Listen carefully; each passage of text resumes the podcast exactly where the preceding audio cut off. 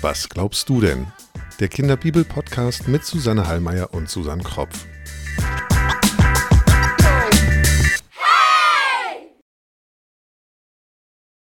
Jetzt stell dir mal vor, du bist ganz allein.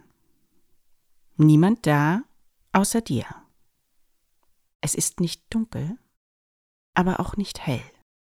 Keine Bäume, keine Tiere, kein Himmel, keine Erde, nichts. Langweilig, oder? Am Anfang schuf Gott Himmel und Erde. So beginnt die Schöpfungsgeschichte in der Bibel. Herzlich willkommen zum Kinderbibel-Podcast Was glaubst du denn? Mein Name ist Susanne Hallmeier und ich sitze hier mit Susanne Kropf, Pastorin in der Christuskirche Hamburg-Othmarschen. Hallo Susanne. Hallo Susanne, schön hier zu sein.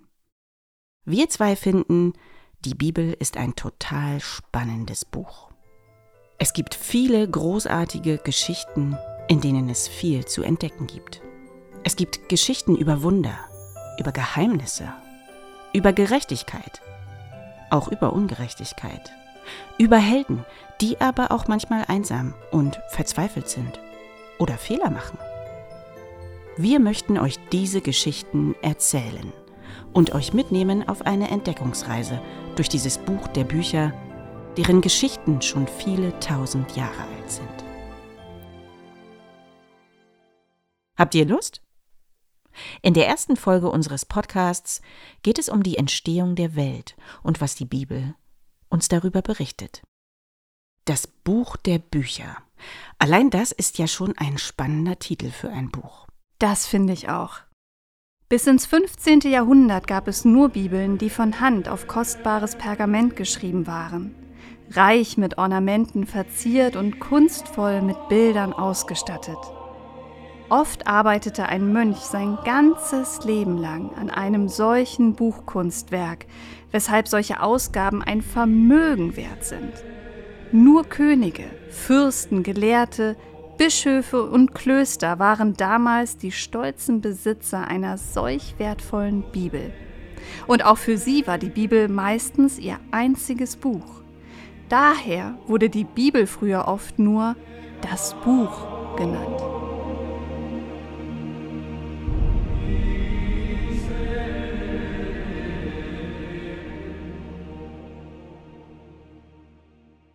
Auch in unserer Zeit spricht man vom Buch der Bücher. Johannes Gutenberg erfand 1456 den Buchdruck. Dank seiner Erfindung konnten die Seiten aus einzelnen Buchstabenstempeln, den sogenannten Lettern, zusammengesetzt werden, anstatt sie mühevoll von Hand in eine Holzplatte zu schneiden. Das war einfacher und ging viel schneller. Das erste Buch, das Johannes Gutenberg auf diese Weise druckte, war die Bibel. Haben wir denn überhaupt eine Bibel hier, Susanne? Ja, na klar habe ich eine Bibel dabei. Und zwar habe ich uns heute eine Lutherbibel mitgebracht. Eine Lutherbibel? Warum heißt sie Lutherbibel? Kannst du uns das erklären?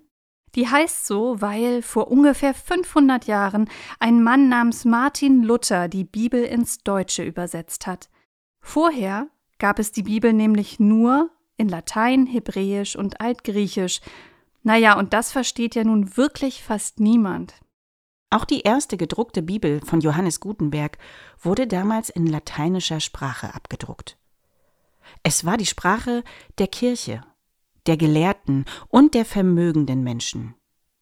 Alle anderen konnten die Bibel also gar nicht verstehen. Genau. Martin Luther wollte das ändern und hat die Bibel übersetzt, damit alle Menschen verstehen, was dort geschrieben steht. Der hat die ganze Bibel übersetzt? Oh ja. Aber die Bibel ist ja ein ganz schön dickes Buch. Mhm. Meine Bibel zu Hause hat fast 1500 Seiten. Wie lange hat Martin Luther denn dafür gebraucht? Über zehn Jahre. Zehn Jahre. Mhm. Puh, das ist echt lange. Aber sag mal, Luther hat zwar die Bibel übersetzt, aber ich finde trotzdem, dass sie manchmal ziemlich schwer zu verstehen ist. Das klingt für mich nicht nach einer Sprache, die wirklich jeder gut verstehen kann. Da hast du recht. Das liegt daran, dass man vor 500 Jahren, damals, als Martin Luther gelebt hat, ganz anders gesprochen hat als wir heute. Viele Wörter aus dieser Zeit kennen wir heute gar nicht mehr. Und das macht es so schwer, die Lutherbibel zu verstehen. Außerdem hat Martin Luther die Bibel nicht für Kinder übersetzt, denn die Bibel ist kein Kinderbuch. Genau. Die Bibel ist kein Kinderbuch. Aber es gibt Kinderbibeln. Oh ja, es gibt Kinderbibeln.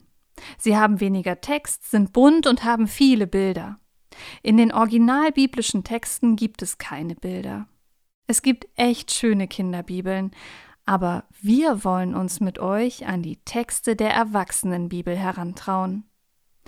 Die Sprache der Bibel ist vielleicht nicht immer einfach zu verstehen, aber es ist auch eine besondere festliche Sprache, wie zum Beispiel in besonders schönen Gedichten. Susanne, es gibt sogar die Bibel als Comic. Echt? Mhm. Aber egal, welche Bibel ich mir anschaue, ob eine Comicbibel oder eine echte Bibel, eine Lutherbibel zum Beispiel, die Bibel ist voll von tollen Geschichten. Da steckt für jeden irgendetwas drin. Schon seit vielen Jahrhunderten ist die Bibel ein Bestseller auf dem Buchmarkt. Überall ist zu lesen, die Bibel ist das meistverkaufte Buch der Welt. Und sie ist in mehr Sprachen übersetzt worden als irgendein anderes Buch. Echt? Ja. Als heilige Schrift wird sie von Juden und Christen verehrt. Als der berühmte Dichter Bertolt Brecht einmal nach seinem Lieblingsbuch gefragt wurde, antwortete er Sie werden lachen. Die Bibel. Die Bibel hat schon immer Künstler aller Art, also Maler, Schriftsteller und andere Menschen zu bedeutenden Werken angeregt. Viele unserer Bräuche, Lebensgewohnheiten oder Wertvorstellungen verstehen wir oft erst dann, wenn wir die Bibel und ihre Geschichten kennenlernen. Aha. Es sind Geschichten, die kleine und große interessieren. Und deswegen wollen wir hier im Podcast über die Bibel und ihre Geheimnisse sprechen. Und vor allem darüber, was für Kinder in diesen Geschichten steckt. Und heute beginnen wir ganz am Anfang mit der Schöpfungsgeschichte. Gott war allein und er mochte das nicht. Er wollte nicht mehr allein sein.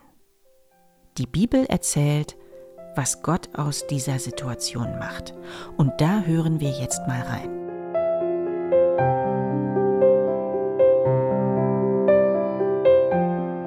Am Anfang schuf Gott Himmel und Erde. Und die Erde war wüst und leer, und es war finster auf der Tiefe, und der Geist Gottes schwebte auf dem Wasser. Und Gott sprach, es werde Licht, und es ward Licht. Gott sah, dass das Licht gut war. Da schied Gott das Licht von der Finsternis und nannte das Licht Tag und die Finsternis Nacht. Da ward aus Abend und Morgen der erste Tag.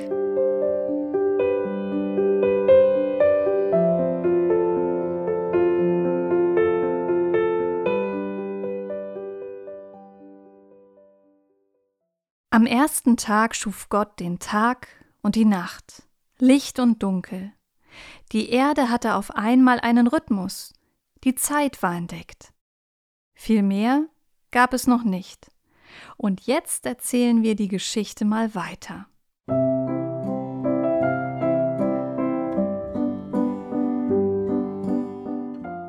Am zweiten Tag schuf Gott den Himmel. Der Himmel spannte sich wie ein Gewölbe über der Erde. An Tag 3 schuf er Land und Meer und Pflanzen. Meere, Ozeane, Flüsse, Seen und das Land, auf dem Bäume und Blumen wachsen. An Tag 4 schuf er die Himmelskörper. Sonne, Mond und Sterne. Leuchtende Lichter, die man von der Erde aus sehen kann. An Tag 5 schuf er die Tiere des Wassers und die Tiere der Luft. Schimmernde Fische und bunt gefiederte Vögel. Am sechsten Tag schuf er Landtiere und den Menschen.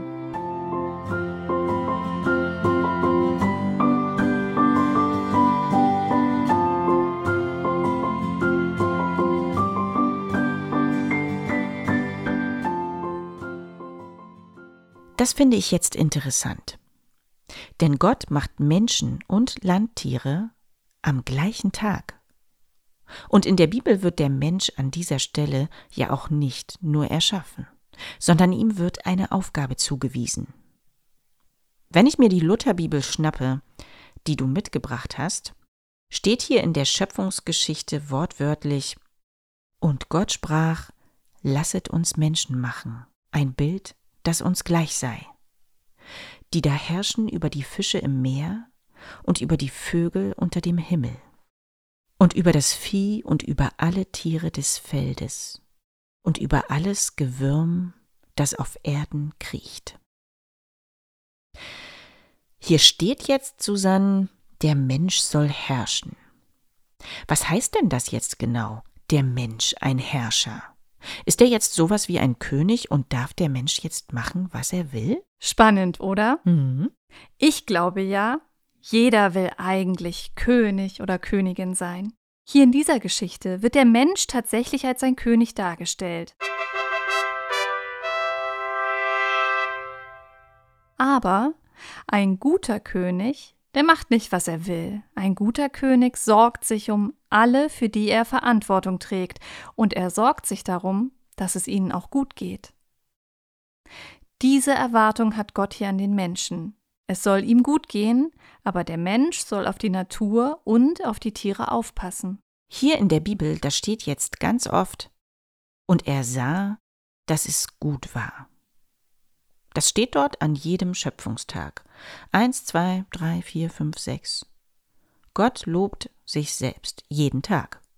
Warum macht er das? Also ich finde ja, Gott lobt sich nur einmal am Tag. Du findest das vielleicht ein bisschen viel? Ja, ich finde das schon viel. Hm. Ich finde, wenn man etwas richtig Tolles geschafft hat und seine ganze Kraft und Energie in eine Sache gesteckt hat, dann darf man auch stolz sein und sich selbst sagen, hey, das habe ich jetzt richtig gut gemacht. Ja, das kann ich gut verstehen. Also der Mensch ist jetzt da und hat Verantwortung, eine echte Aufgabe. Gott freut sich jeden Tag an seiner Schöpfung. Und eigentlich ist jetzt alles da und jetzt kommt der siebente Tag. Was macht Gott an Tag sieben? Nichts. Er macht nichts. Er ruht sich aus. Glaubt ihr nicht? Wir hören da mal rein. So wurden vollendet Himmel und Erde mit ihrem ganzen Heer. Und so vollendete Gott am siebenten Tage seine Werke, die er machte, und ruhte am siebenten Tage von all seinen Werken, die er gemacht hatte. Und Gott segnete den siebenten Tag und heiligte ihn, weil er an ihm ruhte von all seinen Werken, die Gott geschaffen und gemacht hatte.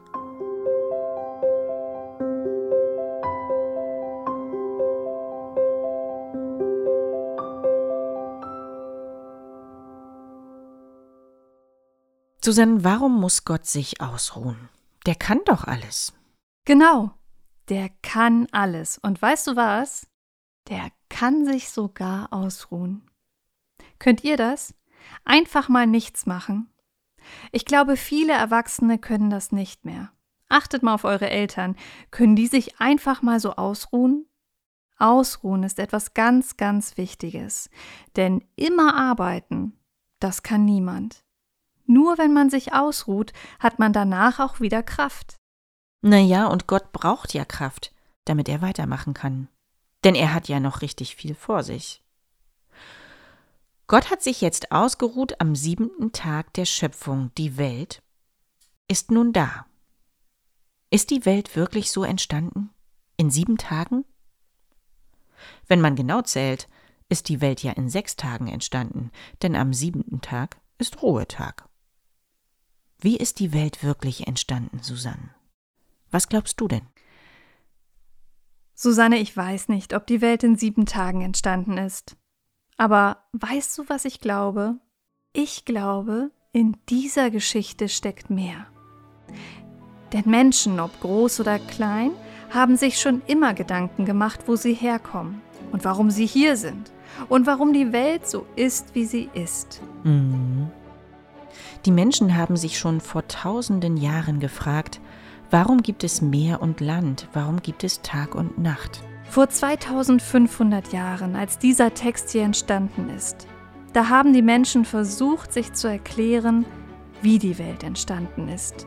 Die Antwort der Menschen damals war diese Geschichte, die Schöpfungsgeschichte. Das Tolle an dieser Schöpfungsgeschichte der Bibel auch heute noch ist aber, wo wir ja wissen, dass die Welt anders entstanden ist, dass es kein Zufall ist, dass es die Welt gibt, so wie sie ist. Menschen, Tiere, Bäume, Meere, Land, all das. Hm. All das ist gewollt.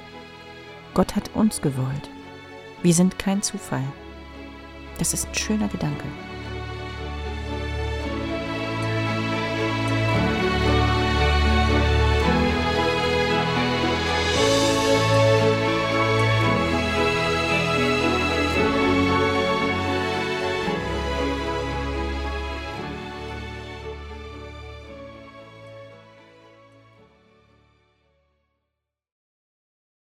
Aber Susanne, jetzt mal Hand aufs Herz.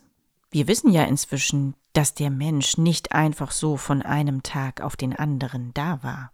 Hier in der Bibel kommt das nicht vor. Und wo sind hier die Dinosaurier? Wir wissen ja heute aus der Wissenschaft, dass es Dinosaurier gab. Die Bibel schweigt sich dazu aus. Da hast du recht. Vor über 2500 Jahren wussten die Menschen noch nichts von Dinos. Die Knochen hatte man damals noch nicht gefunden. Auch von der Abstammung des Menschen wusste man noch nichts. Die Wissenschaft, die uns erklärt, dass es Dinosaurier gab, auch die gab es damals noch nicht. Die Knochen der Dinos, die lagen ganz tief unter der Erde. Diese Tiere lebten 245 Millionen Jahre vorher. Heute gibt es Wissenschaftler, die uns das erklären. Paläontologen zum Beispiel. Oder Evolutionsbiologen. Genau. Ich wette, hätten die Menschen damals von Dinosauriern gewusst, sie hätten sich davon erzählt und vielleicht hätten sie auch darüber geschrieben. Also Kinder, wenn ihr euch die Schöpfungsgeschichte in der Bibel anschaut, das ist nur eine Seite, wenig Text. Wahnsinn, was da alles drinsteckt. Und was noch vor uns liegt. Denn wisst ihr was? Es gibt sogar zwei Schöpfungsgeschichten. Diese zweite Schöpfungsgeschichte wollen wir in unserer nächsten Folge erzählen. Wieder wird der Mensch erschaffen. Aber dieses Mal wird es ganz anders laufen. Wollt ihr wissen, wie es weitergeht? Dann hören wir uns in unserer nächsten Folge hier im Kinderbibel-Podcast. Was glaubst du denn? Was glaubst du denn? Der Kinderbibel-Podcast mit Susanne Hallmeier und Susanne Kropf. Bibelzitate gelesen von Niklas Hallmeier und Simon Lindenberg. Produziert von Jennifer Lindenberg.